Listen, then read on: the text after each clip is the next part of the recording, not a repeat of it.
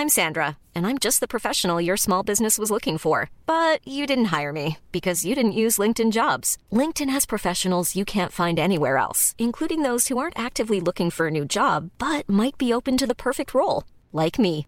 In a given month, over 70% of LinkedIn users don't visit other leading job sites. So if you're not looking on LinkedIn, you'll miss out on great candidates like Sandra. Start hiring professionals like a professional. Post your free job on linkedin.com/people today.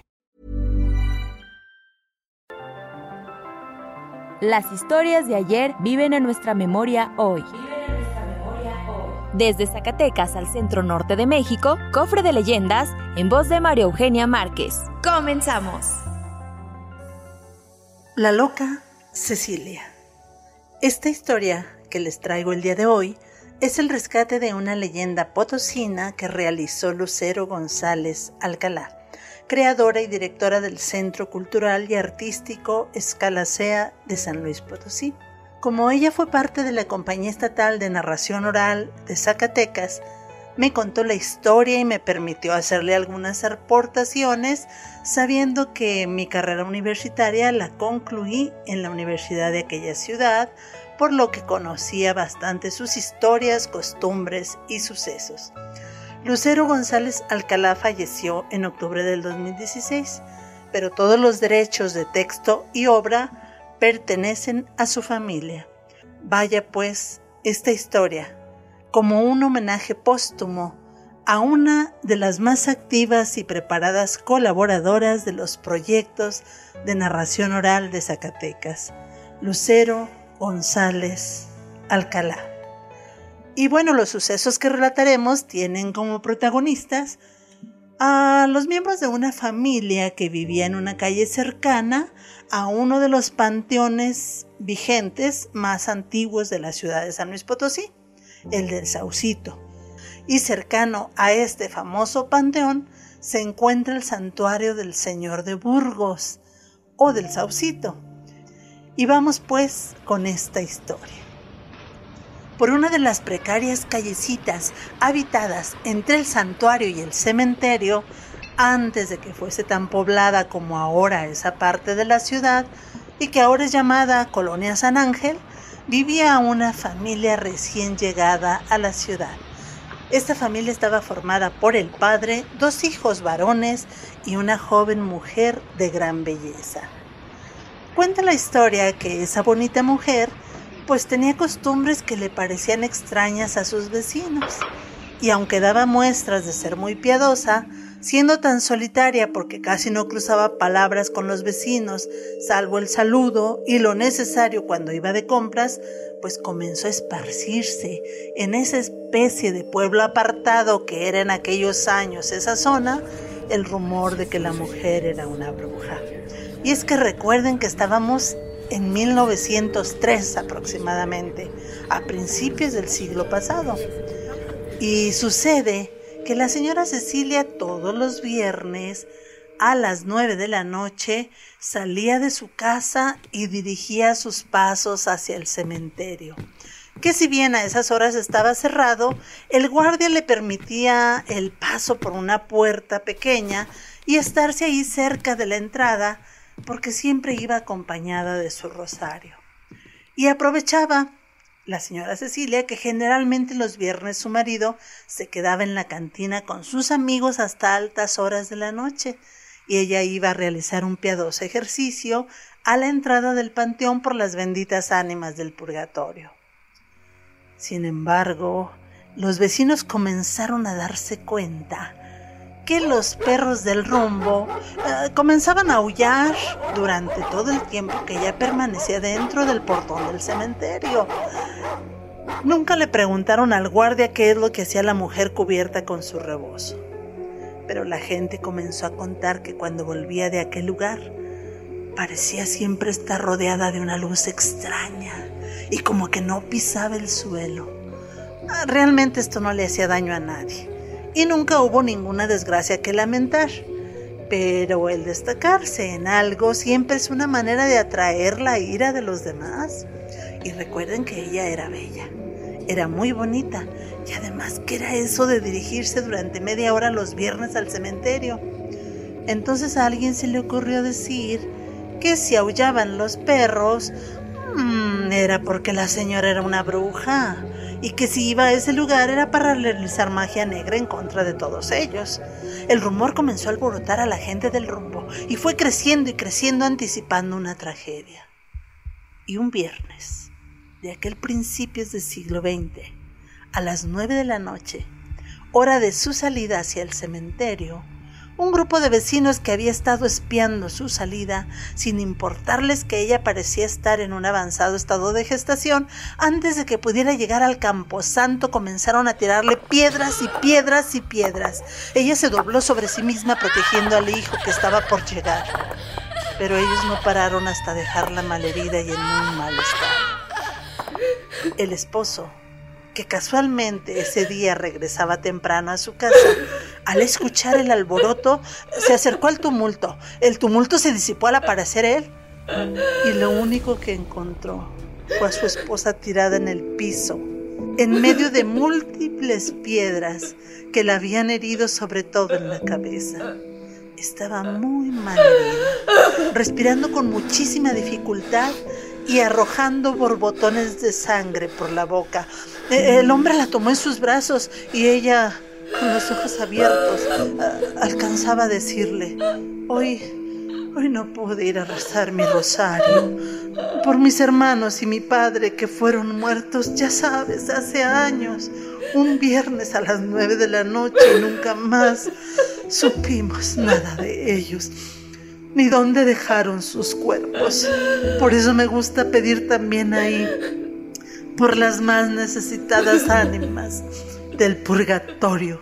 Derramó una última lágrima y queriendo esbozar una sonrisa le hizo prometer a su esposo que cuidaría de sus dos hijos y todavía alcanzó a exclamar, me duele mucho dejar a mis niños, pero más me duele que el hijo que llevo en mi vientre que estaba a punto de nacer, va a morir conmigo.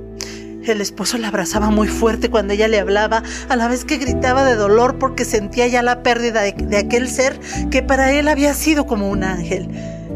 Pero en ese momento llegó hasta ellos un hombre vestido de blanco completamente, que pareció salir de la nada y dijo tener estudios de medicina y que quería ayudarlos. Entre los dos, como pudieron, la llevaron con prisas, pero con cuidado hasta la casa, la acostaron sobre la cama y enseguida aquel hombre hizo todo lo posible por salvarle la vida a la mujer y al niño que llegaba al mundo en medio de esa desgracia.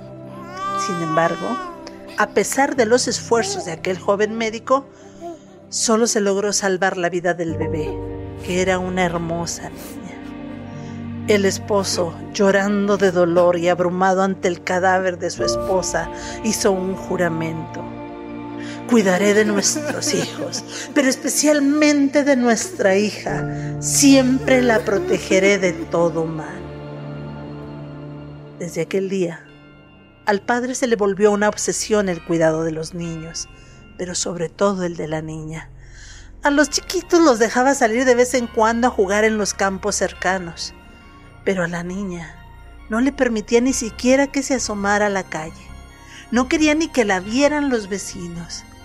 Tanto era su temor de que algo malo le pasara. Sí, le compraba muchas muñecas, comida, lindos vestidos, pero ella tenía que permanecer oculta, encerrada en su casa.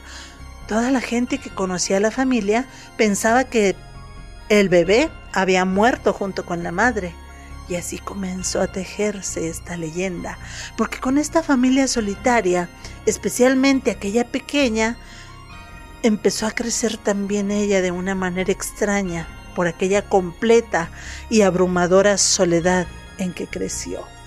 Y es lógico que el encierro pues vuelva una persona extraña, así es que a aquella niña la volvió una niña llena de manías y ensimismada en ella, el padre, advirtiendo las raras manías de la pequeña, mm, creyó firmemente que ella había heredado el incomprensible modo de proceder de la madre y, tratando de, de, protegerla, porque aunque era muy estricto con los dos varones, pero con ellos nunca llegaba al maltrato, en cambio con la pequeña Cecilia su trato era diferente.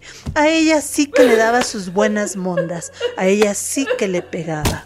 Era común que la maltratara cuando la veía hacer alguna cosa que para él resultaba extraña. Su afán de protegerla estaba desviándose en cierta crueldad, porque sus hermanos, al advertir la diferencia de trato que el padre les daba a ellos y a su hermana, entonces también comenzaron a molestarla mucho y frecuentemente la encerraban en su cuarto porque su presencia no les agradaba. Ahí en su cuarto, la pequeña Cecilia lloraba en silencio. Era muy pequeña y no entendía nada. Nada más se daba cuenta que si algo hacía que les molestara a los hombres de la casa, el castigo podía ser mayor. Así es que mejor se la pasaba jugando pues con sus muñecas sobre todo con una de ellas que era su preferida. Y con ella ensayaba pasos de baile y mientras bailaba era ágil y gracia como si fuese una hada dando vueltas. Pasaron los años y aquella niña nacida en un momento tan trágico se transformó en una misteriosa joven. Los vecinos, aunque no la veían, comenzaron a inventar historias que se les ocurrían porque aunque nunca se atrevieron a preguntarle al padre o a los dos hermanos por la existencia de esta joven, intuían que vivía ahí por las compras que realizaba el padre, aunque nunca la habían visto. Los chicos sí salían de vez en cuando en compañía del papá e incluso a veces no volvían hasta ya pasados algunos días. Pues cuentan, los que historias cuentan, que en uno de esos largos viajes la joven salió de la casa. Era, precisamente, un viernes en punto de las nueve de la noche, y sus pasos la llevaron al cementerio. Llevaba con ella un bulto que arropaba en sus brazos. Y aunque era una bellísima visión ver aquella hermosa chica vestida con un vestido de organza, los perros comenzaron a aullar. Algunas personas la vieron entrar en el cementerio, pero nadie la vio salir. Algunos contaban después, eh, eh, sí, que la habían visto subir hacia el cielo, caminando sobre un rayo de luz hacia la luna. Otros decían que en el cementerio se vio un resplandor rojizo en el momento que ella entró y que un humo sulfuroso se esparció por todo alrededor. Pero aquellas leyendas y consejas más bien era como si cada uno de ellos proyectara su interior en aquella visión desaparecida para siempre, porque nunca nadie más la encontró. Tampoco se volvió a saber nada del padre y de sus dos hermanos. Nadie se atrevió a entrar a la casa que quedó totalmente abandonada. Pero, créanlo o no, compruébenlo o no por sus propios ojos, lo que cada viernes se comenzó a ver en esa casa, entre el Panteón del Saucito y la iglesia del Saucito, a través de una ventana, y lo que se sigue viendo en la casa que ahora ocupa el lugar de aquella, es una joven danzando, danzando, danzando interminablemente en la casa a oscuras, justo en punto de las nueve de la noche.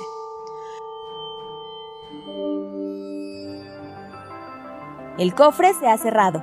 Te esperamos en el siguiente podcast con más leyendas de México.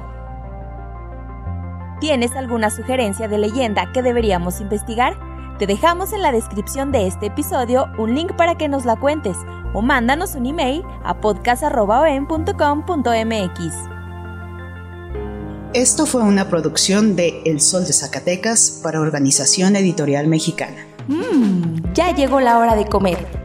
Alimenta tus sentidos con las recetas y recomendaciones de Aderezo. Escúchalo ya en Podcast OM. If you're looking for plump lips that last, you need to know about Juvederm lip fillers. With Juvederm Volbella XC and Juvederm Ultra XC, your lip look, whether it's subtle or bold, can last up to one full year with optimal treatment and no additional maintenance. Find a licensed specialist and see if it's right for you at juvederm.com today. That's J U V E D E R M.com. Add fullness to lips in adults over 21 with Juvederm Volbella XC or Juvederm Ultra XC. Do not use if you have severe allergies or a history of severe allergic reactions, or if you're you're allergic to lidocaine or the proteins used in Juvederm. Tell your doctor if you have a history of scarring or taking medicines that decrease the body's immune response or that can prolong bleeding. Common side effects include injection site redness, swelling, pain, tenderness, firmness, lumps, bumps, bruising, discoloration, or itching. As with all fillers, there's a rare risk of unintentional injection into a blood vessel, which can cause vision abnormalities, blindness, stroke, temporary scabs, or scarring. For full important safety information, visit juvederm.com.